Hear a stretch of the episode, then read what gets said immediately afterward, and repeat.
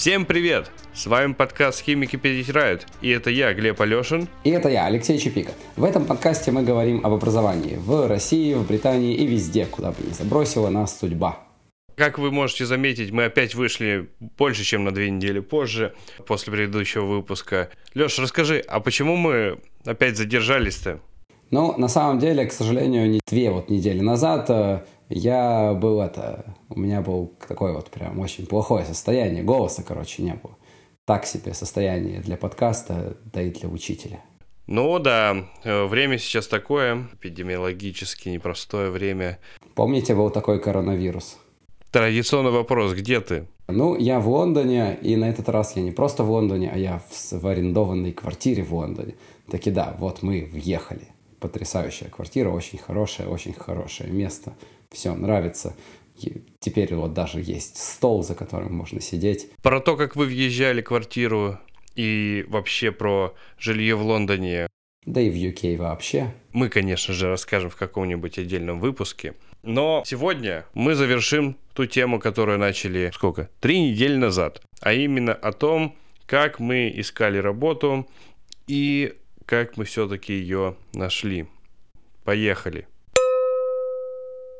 прошлом выпуске мы остановились на том, что же делать, когда вы нашли какую-то вакансию, на которую хотите податься. Здесь на самом деле есть два основных варианта.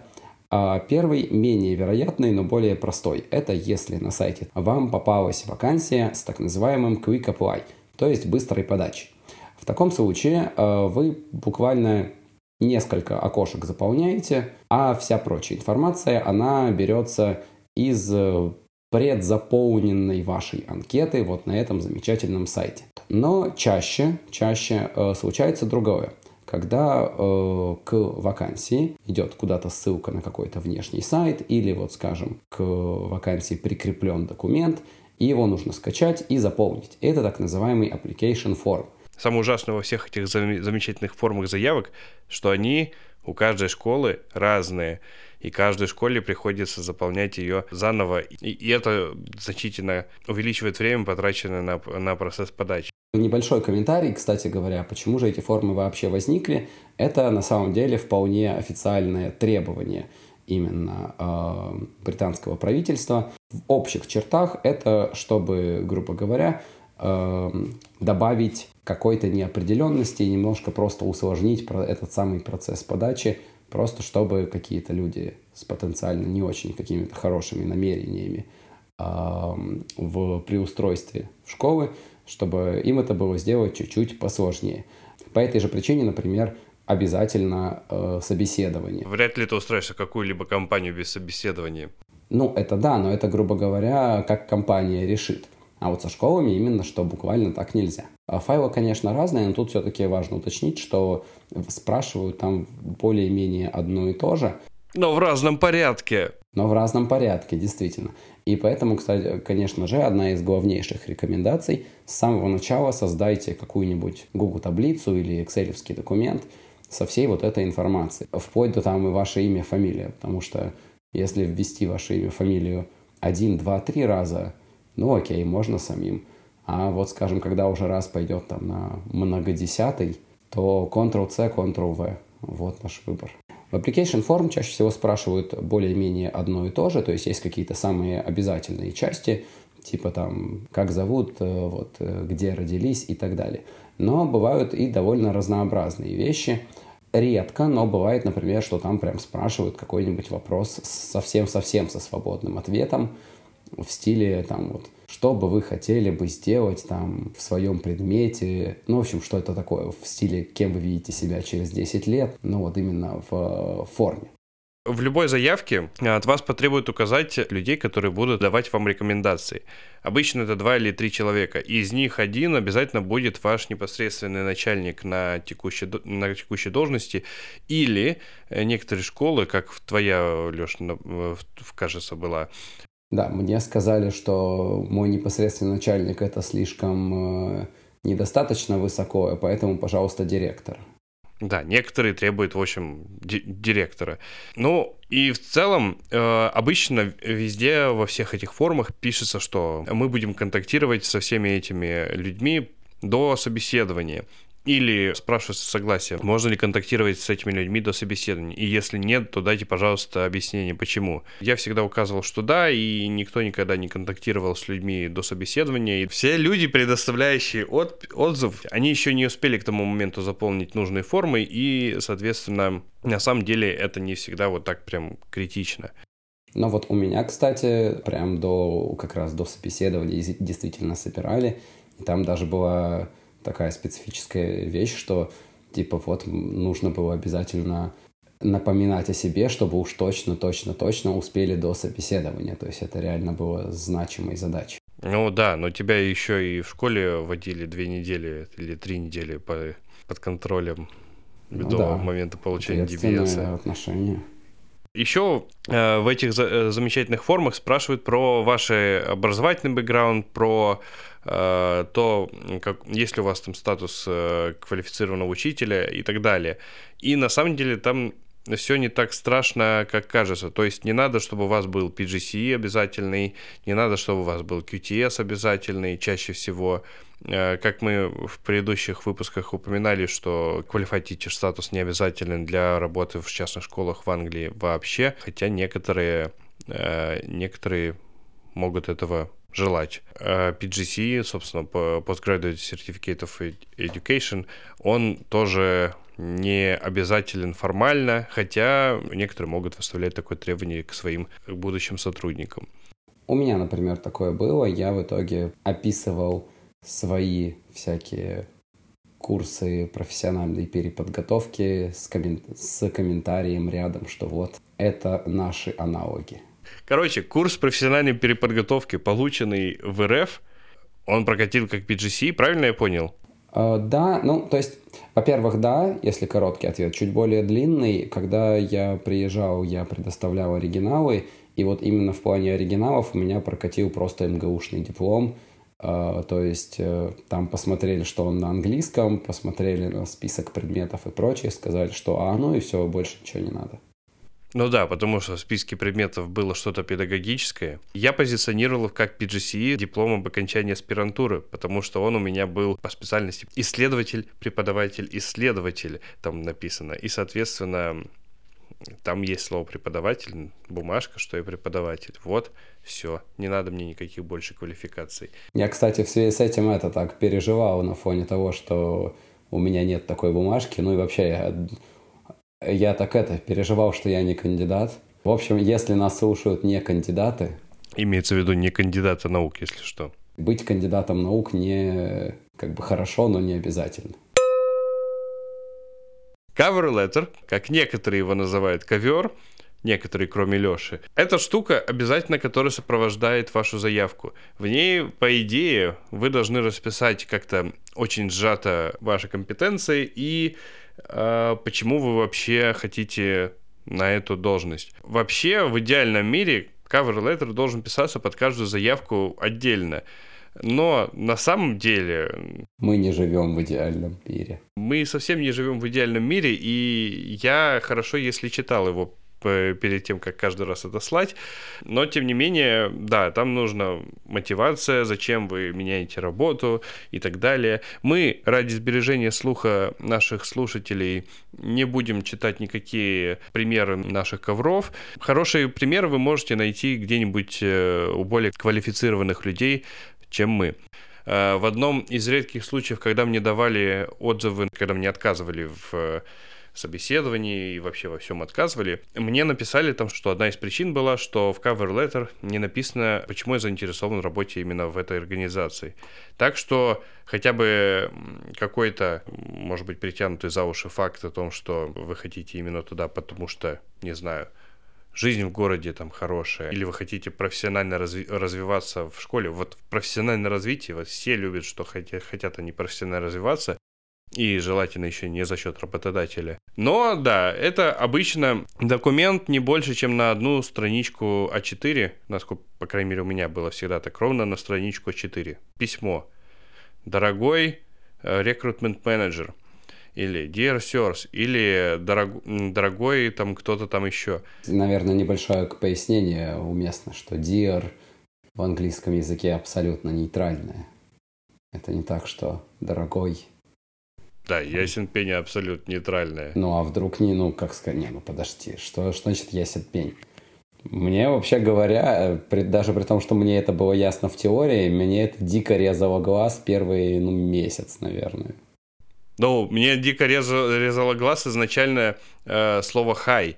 Ну, в смысле, что хай это э, типа как будто бы ты на ты обращаешься с, с людьми, а тут ты пишешь хай директору школы. И как бы считается, что норм. И ученики тоже говорят hi, sir. Э, как бы, ну что, кажется, что фамилия как бы фамильярничает так, но на самом деле нет. Ну, просто потому, что тут нету формы множественного числа для уважительного обращения. Или там третьего лица, или какого там еще. Я тоже, конечно же, не буду читать свои cover letter, потому что я берегу уши, ну, на самом деле, больше даже свои. На самом деле, э, я бы рекомендовал регулярно, достаточно регулярно, просто перечитывать вот то, что вы написали, и банально думать, типа, а нельзя ли переставить местами какие-то куски текста, может быть, э, какие-то там логические связи новые добавить, может быть, вы просто э, перечитаете и поймете, что да банально даже, не знаю, ошибку найдете в написании. У меня был момент, э, когда я обнаружил, что я довольно много где просто у меня была опечатка в одной аббревиатуре, например. Еще, на самом деле, я об этом тоже упоминал э, неделю назад, что первые несколько э, заявок будут прям плохими. Ну, ладно, может быть, не 100%, но почти 100%. Просто потому что как раз-таки очень много вещей, про которые вас спрашивают, они толком им не находятся никакого соответствия в наших реалиях, и поэтому собственно, ответы. Ну, я, например, первые мои ответы на некоторые строчки в application form были вообще нерелевантные, просто я отвечал на какие-то совершенно другие вопросы, потому что не понимал, что от меня вообще хотят. Вот, поэтому я бы вот как раз, да, максимально рекомендовал почаще пересматривать и думать, а не, а не ерунду ли я написал. Ну и, конечно же, да, если э, как только вы понимаете, что у вас э, вы можете написать что-то дополнительное, уникальное, имеющее отношение вот только к этому месту, но это сразу огромный плюс, конечно же, пишите. Так, что дальше? Резюме. На самом деле резюме полезно сделать, как просто вот хотя бы даже для себя, потому что если у вас огромное количество разного несвязанного опыта, то попытка все это запихнуть в, одно, в один cover там, или в одно резюме, а это само по себе хорошо. Это позволит даже вам попытаться найти в этой всей вашей сумбурной жизни какой-то такой прям сюжет с э, какими-то, так сказать, арками персонажа. Я его раз в год обновляю. Так чисто просто посмотреть. Каждый раз обновляю, такой думаю, блин, я клевый. Блин, время летит. Мне самое грустное каждый год э, иногда, ну, если меняю, это менять возраст, который у меня в скобочках указан. Да, я не указываю возраст. А потому что, потому что, что, работодатель какого же? Он что, должен быть эйджистом? Не, зачем? А что, короче, можно сказать про резюме э, для рассылки вот, э, по школам? Э, пункт первый. Оно на самом деле в подавляющем большинстве случаев тупо не нужно. Во многих э, вакансиях было прямым текстом написано, я прям видел это, что типа не присылайте нам CV. Типа не присылайте нам CV, мы не будем их смотреть. В некоторых было написано прям, типа, что если вы пришлете нам CV, мы даже вот не просто смотреть CV не будем, а мы прям отдельно не будем сразу смотреть вашу заявку. Из неочевидного, э, как говорят, вот как я находил информацию, в конкретно британских CV не не ставится фотография. И типа ставить фотографию туда, это считается не очень хорошо. А я ставил. Но это я помню, да. Но говорят, в некоторых европейских странах это даже противозаконно слать CV с фоточкой, чтобы работодатель был беспристрастным. Вот в UK вроде не запрещено, но типа как раз да, вот как я читал, что, мол, э, не принято, потому что это не, не имеет отношения к работе, поэтому, типа, вот, не надо тут лукизм воспитывать, вот это вот все. Маркизм, матфеизм воспитывать. Иоаннизм. Так вот, история Кингсили, где э, сейчас, собственно, и работаю, э, это была одна из первых заявок, куда я вообще отправил. И, собственно, они меня тогда не наняли. А потом я, смо- потом я смотрю, возникает эта вакансия еще раз уже там где-то через, э, через даже больше, чем через месяц эта вакансия уже возникает. Видимо, они с первого раз никого не наняли, я уж не стал уточнять. Хотя надо бы спросить как-нибудь. И э, я просто написал письмо, вы знаете, что я вот э, отправлял заявку, на всякий случай вам еще раз отправлю, и э, при, приложил все документы опять. Э, и, соответственно, на следующий день мне просто говорят, что давайте назначим интервью, интервью там на послезавтра. Потом оказалось, что есть на самом деле такая практика, follow-up письмо. Если вы отправляете заявку и никакого ответа не поступает, вообще полнейший radio silence, считается даже приличным написать там через три дня вот этот имейл в духе «Э, «Дорогая Сара, почему э, вы, ты мне не отвечаешь?» Ну ладно, не Сара, может быть, э, Джон. Я отправляла заявку, не, не, не скажете ли, какой у нее был ауткам, буду рад ответить на любые вопросы на интервью и так далее. Вот, и, соответственно, оно, правда, работает, потому что HR, они вполне себе могут потерять заявку или даже просто отсеять заявку на, на том критерии, что ну, какая-то необычная она. Да, я вот тоже попробовал э, пару раз так э, понапоминать о себе. Ну, в моем случае это посводилось как раз к тому, что мне такие, а, да, да, точно, точно, спасибо, что напомнили. Нет. Ну, хорошо, э, определенность хотя бы какая-то. Конечно, нет, конечно, определенность это прям хорошо в этом плане. Еще есть вариант, это если уже написали, что нет, а, запросить какую-то рефлексию, что типа, а вот там, можете ли, пожалуйста, посоветовать, там что-то порекомендовать. И, собственно, ну вот я так запрашивал, да, чаще всего мне ничего не писали. На самом деле, а, почти универсальный ответ на это, который приходит, что типа, сорян, но обратная связь только людям, пришедшим на собеседование, а вы не прошли на собеседование. А мне не, не, иногда и после собеседования не отправляли обратную связь, представляешь? И мы переходим к интервью. В общем, какие вы были истории с интервью?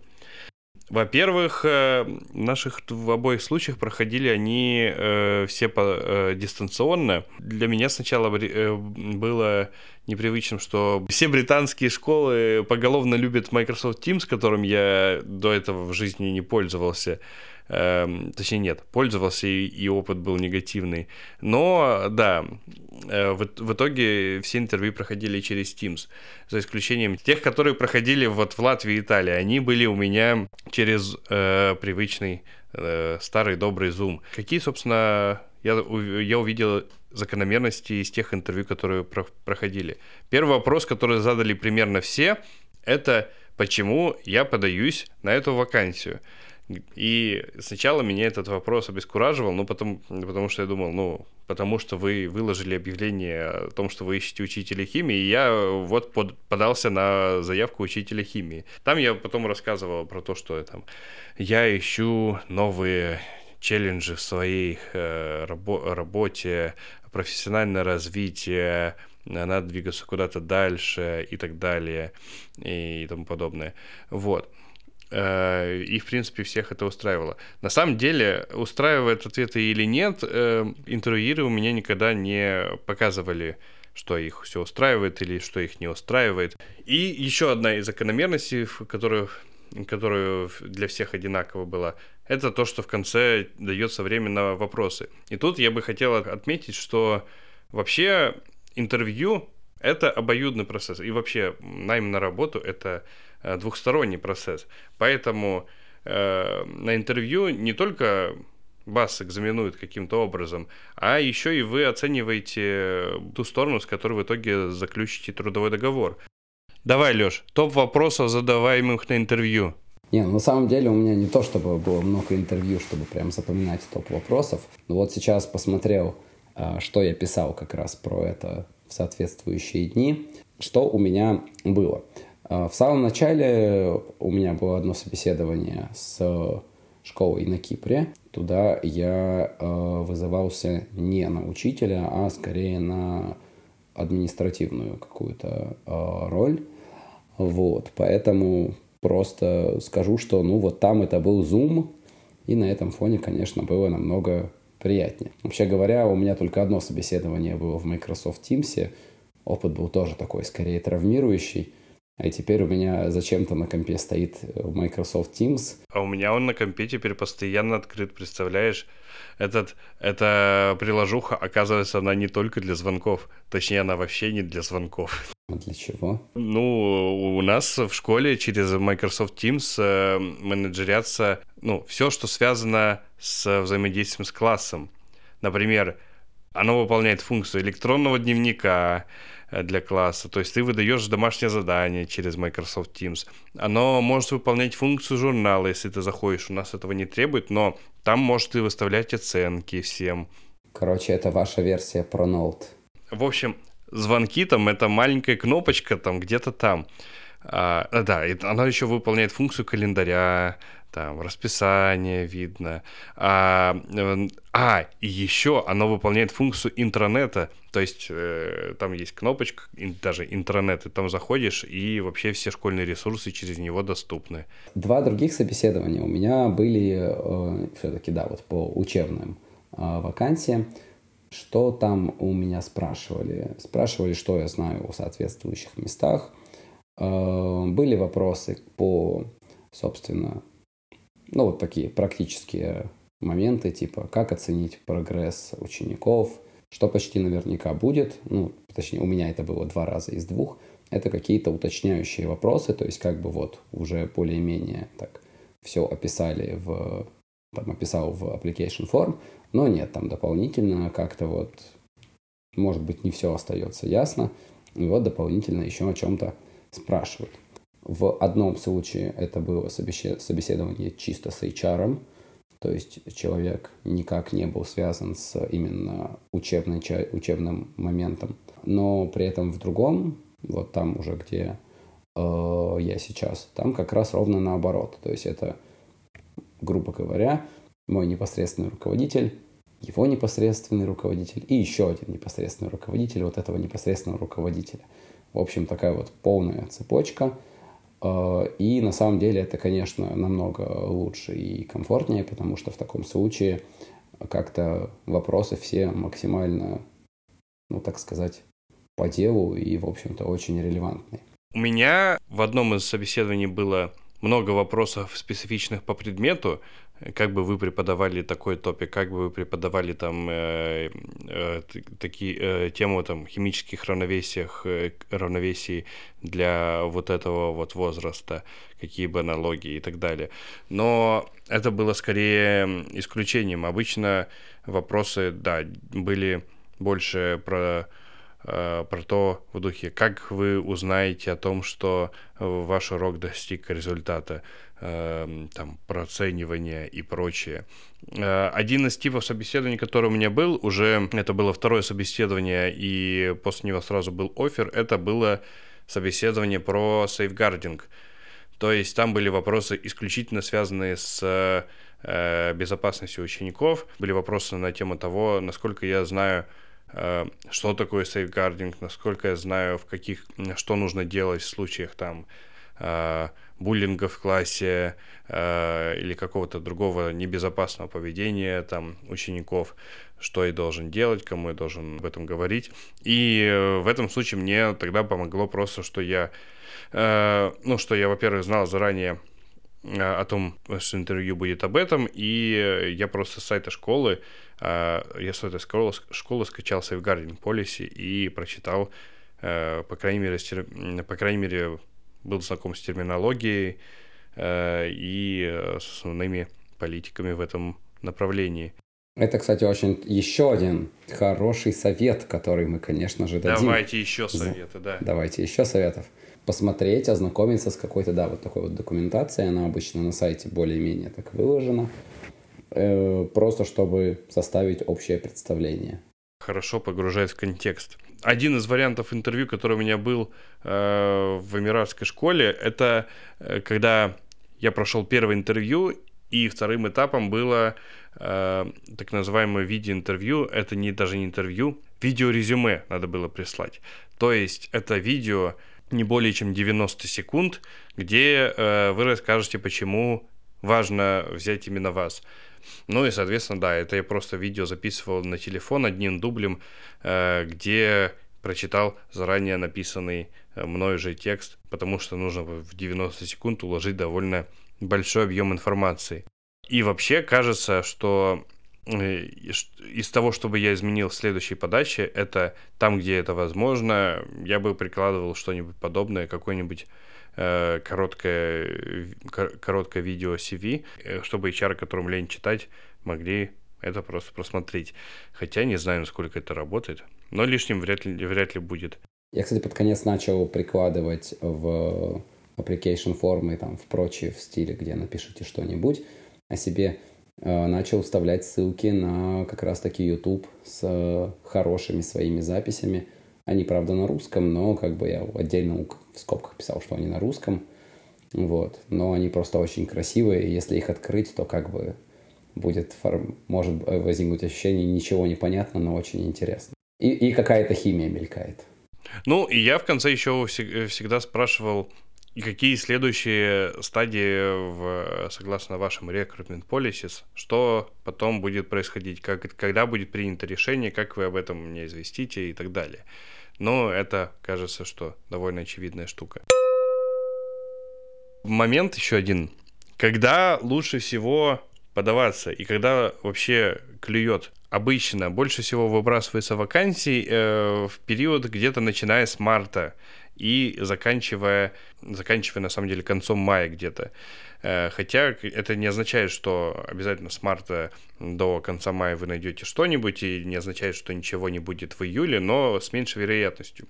С чем это, собственно, связано? Дело в том, что в здешних школах есть такая вещь, называется notice period. Ну, точнее, не в здешних школах, а вообще э, у здешних работодателей есть вещь notice period. Это время, которое, э, за которое нужно уведомить работодателя о том, что вы собираетесь разорвать с ним отношения и пойти иметь отношения с кем-то другим. В России по закону это всем известные 14 дней, минимальное время, за которое нужно уведомить работодателя, ну или договориться с ним о том, что вам нужно уйти раньше. Но в Англии этот notice period прописан в трудовом договоре, и э, чаще всего в школах он один семестр. То есть это означает, что если учитель хочет э, с 1 сентября работать уже где-то в другом месте, то ему нужно уведомить, как правило, Э, свой, своего текущего работодателя до 31 марта, то есть до окончания э, зимнего семестра. И, соответственно, как только они получают этот нотис, они дальше начинают искать новых людей. Соответственно, с апреля они начинают искать новых людей. Такая вот небольшая специфика. Нельзя взять, взять так и уволиться. И у них вообще не принято, насколько я понимаю, увольняться только тогда, когда у тебя есть офер. Чаще всего они собственно, э, пишут заявление, и после этого уже начинают вот в течение следующего семестра чего-то искать. Один довольно значимый и важный момент, когда вообще подаваться на вакансию. И это очень важный и момент, и вообще говоря, наверное, не очевидный. Для меня он был совершенно не очевиден. И он э, в том, что как можно раньше. Чем раньше, тем лучше. В идеале это выглядит так. Вы постоянно, вот прям просто абсолютно постоянно мониторите э, сайты по вот, собственно, куда эти вакансии выкладываются. Вы увидели вакансию, что вот она выложена там сегодня или там вчера. Вы взяли и мгновенно на нее подались. Вот. Там у них есть какой-то крайний срок, и этот крайний срок э, может возникнуть такое опас... ну, ощущение обманчивое, что ну это значит, что типа вот в этот день в 23.58 отправляйте свою заявку. Нет, это не так. Во-первых, эм, собственно, это не календарные сутки, а это утро вот этого дня, то есть там обычно это 9 утра, 10, иногда у меня попадалось 11-12, но чаще всего это вот прям такое утро-утро. Ну, а еще, собственно, да, что с высокой вероятностью к последнему дню уже кого-то нашли. Или уже составили список э, на, это, на собеседование. То есть на самом деле вот как раз та школа, где я, туда я подавался то ли в первый день, то ли во второй день. И мне почти сразу, то есть там буквально спустя, ну тоже там еще один-два дня, написали, что типа вот тогда-то, тогда-то через месяц с лишним можете ли вы прийти на собеседование. Я, я сказал, что типа да, могу, и вот потом почти месяц мне ничего больше не писали. А у меня все собеседования были до истечения этого крайнего срока вообще. И тебе, кажется, офер еще дали до истечения крайнего срока. Кажется, что да. Крайний срок подачи, он действительно, на самом деле, значит примерно, ну, ну не то, что ничего, но до него, скорее всего, уже кого-то кого наймут. Да, вы такие, вы вот, собственно, собираетесь что-то отправить, а в это время у кого-то уже офер на эту самую позицию. Ну, э, на практике это еще что значит, что если, скажем, вот вы только-только начали поиск, составили там условные, там, нашли 10-15 вакансий, и из них, э, э, собственно, они будут, естественно, в разнобой по времени, то вот как раз-таки имеет наибольший смысл начинать не с тех, где типа вот уже почти-почти срок э, истек, надо скорее податься, пока время не прошло, а как раз наоборот самых недавних. Это прям довольно-таки контринтуитивно. Культурный шок. И в нем сегодня мы поговорим про звук это очень странно и непонятно и непривычно. Но, в общем, да, здесь, если нужно как-то в краткое время сделать так, чтобы группа перестала говорить, то используется вот этот вот ш и шок, наверное, даже не столько в том, что вот используется вот это шиканье, сколько в том, что это правда работает. Я не могу представить себе, чтобы это правда работало где-нибудь в средней российской школе. С другой стороны, я не пробовал, и, может быть, оно правда бы работало. Ну, да, есть еще слово «шуш», которое значит, ну, типа «циц». Это можно попробовать на русском. «Циц». «Циц»?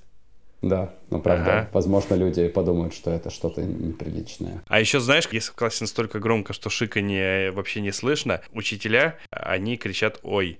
Блин, надо попробовать. У меня ассоциация с э, котиками, которые в разных странах пора... откликаются на разные позывные. Ну вот междометия например, это разные. В, в Сербии вот отзываются на кс-кс-кс, а в UK нет. Просто вот абсолютно голова не поворачивается совершенно. А я такой наивно думал, что это типа как-то там напоминает кошкам там про какую-нибудь змею, что это там у них зашито в инстинктах. Нет, просто другой язык, и они такие, я не говорю на этом вот. Еще одна рубрика, которую мы давно хотели ввести, это рубрика «Вопросы от слушателей». Собственно, пара-парапам, барабанные дропи, нам пришли вопросы от слушателей. Рубрика, может быть, будет не прям уж супер регулярной, мы не будем придумывать вопросы, чтобы на них отвечать. Итак, первый вопрос. Как вам работать в школах, где нет академического отбора после тех школ, где этот отбор был? Не ощущаете ли вы себя overqualified, то есть э, слишком вот, квалифицированным для такой работы? Сохраняется ли к этой работе интерес? Глеб, что ты можешь сказать по этому поводу? Тяжело работать в школах, где нет академического отбора. Да, вот если кратко. Не то, что я ощущаю себя э, слишком квалифицированным для, этого, для этой работы, а я ощущаю себя квалифицированным не в том, чем надо. То есть, когда нет академического отбора, и когда э, средний уровень детей, в которых, с которыми ты работаешь, гораздо ниже, чем это было до того, э, необходима большая квалификация именно педагогическая, а не просто опыт педагогический. То есть Понятное дело, э, что ты можешь уже, э, уже объяснить э, любую сколь угодно сложную тему так, чтобы это было доступно и так, чтобы кто угодно это понял, но когда эти кто угодно не хотят тебя понимать, то толку от этого примерно никакого. Особенно первые полгода в школе они были довольно сложными, и было очень много крайне демотивирующих э, моментов, э, скажем так. Одним из таких моментов, когда что-то умерло внутри меня, это было вот следующее. Обычно, как я привык раньше, э, что если я работаю с какими-то немотивированными людьми, они мне задают, а зачем мне вообще эта химия нужна, где она мне в жизни пригодится и так далее. И, соответственно, с вот этих вопросов нафига мне это нужно, начинается какой-то уже диалог. Что, ну, как нафига? Ну, посмотри сюда, посмотри туда, и вообще, ну, вроде как не бесполезная штука. Тут первые два месяца мне ни, никто таких вопросов не задавал. Ну и в какой-то момент я просто сказал, э, ребята, вы, кажется, вы вот тут на уроке сидите, А как вам кажется, а зачем вам вообще химия нужна? Ответ, как говорится, убил. Чтобы сдать экзамен. Или, или другой вариант ответа, чтобы keep you employed. Мне ответили. В общем, да, некие культурные сдвиги, культурные шоки, даже не культурные сдвиги, культурные шоки, а некоторые... Фундаментальная разница. Некая фундаментальная разница есть. Сохраняется ли интерес к работе? Ну, конечно, сохраняется. Не сохранялся бы интерес к работе, э, уволился бы. Становится даже более интересной ну, э, из забавного, подписчики моего замечательного телеграм-канала 20 минут до Кембриджа знают, что Телеграм в какое-то время э, подумал, что раз я работаю в британской школе, и раз я постоянно ошиваюсь там и работаю там учителем, то можно мне рекламировать какую-то другую занятость. Может, может я хочу сменить работу. Он, в частности, мне рекламировал э, работу э, в Prison and Probation Service, то есть э, чтобы я был надзирателем в британской тюрьме. Видимо, я достаточно квалифицированный после работы в школе для этого. Я от себя добавлю немного позитива, что мне, в принципе, работать нормально, потому что как-то действительно разнообразие вот этих выскакивающих новых задач, оно, в общем-то, перекрывает отсутствие вот, академического отбора, там может действительно не, не такой уровень мотивации, к которому привык, вот. Но это что-то сильно новое, очень сильно новое. И на этом фоне это прям, я бы сказал, все же, что интересно. На самом деле тут э, в Британии есть, есть академик Selective School, так называемый, где отбирают по экзаменам, но все э, остальные школы их очень не любят. Они считают, что они читерят. Считается это не очень хорошо отбирать людей в школу по принципу того, насколько они э, знают какой-либо предмет. Интересно. Интересно, если там вакансии. В э, Кембридже есть две таких школы, одна частная, одна государственная. Государственная, кстати, очень... Э, там многие из нашей школы туда, в частности, после 11 класса подают заявочки, чтобы туда перейти на 12-13. Ну, как бы, бесплатно, потому что и э, вроде как. Но мало кто проходит, очень мало. Типа настолько сложные экзамены? Ну, настолько большой конкурс, я бы сказал. Mm-hmm. Прикол. Потому что бесплатная и хорошая школа – это редко. А, напоминаем, что задать свои вопросы вы можете по Google форме, ссылка на которую приведена в описании. Мы будем очень рады ответить на эти вопросы. Пишите. Ну что ж, э, подписывайтесь э, на наш подкаст, подписывайтесь на канал 20 минут до Кембриджа, канал в Телеграме. Ну, вроде перетерли норм. Да, нормальный. Тонкий порошок да. получился да. традиционно. Ну, уже прям тончайший после последнего выпуска. Так что, собственно, всем до новых встреч. Пока-пока.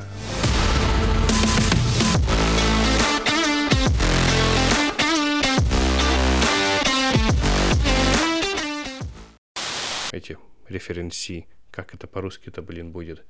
Все мои ревьюеры, так, блин, тоже не по-русски, все мои, кто это называется-то? А, люди, предоставляющие отзыв.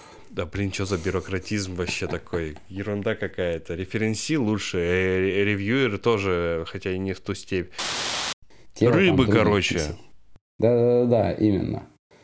Лором Ипсома. Ну ладно, Лором Ипсом это другое. Хотя можно и Лором Ипсом отправить. Чего уж мелочиться. И на кириллице еще. И на кириллице, да-да-да.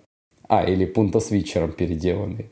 Блин, я теперь задумался, как выглядит Лором Ипсом на переделанный пунта с Вичер. Надо будет сделать сразу после этого подкаста. Постараемся в следующих подкастах давать поменьше советов для тех, кого раздражают советы. У меня было еще столько идей.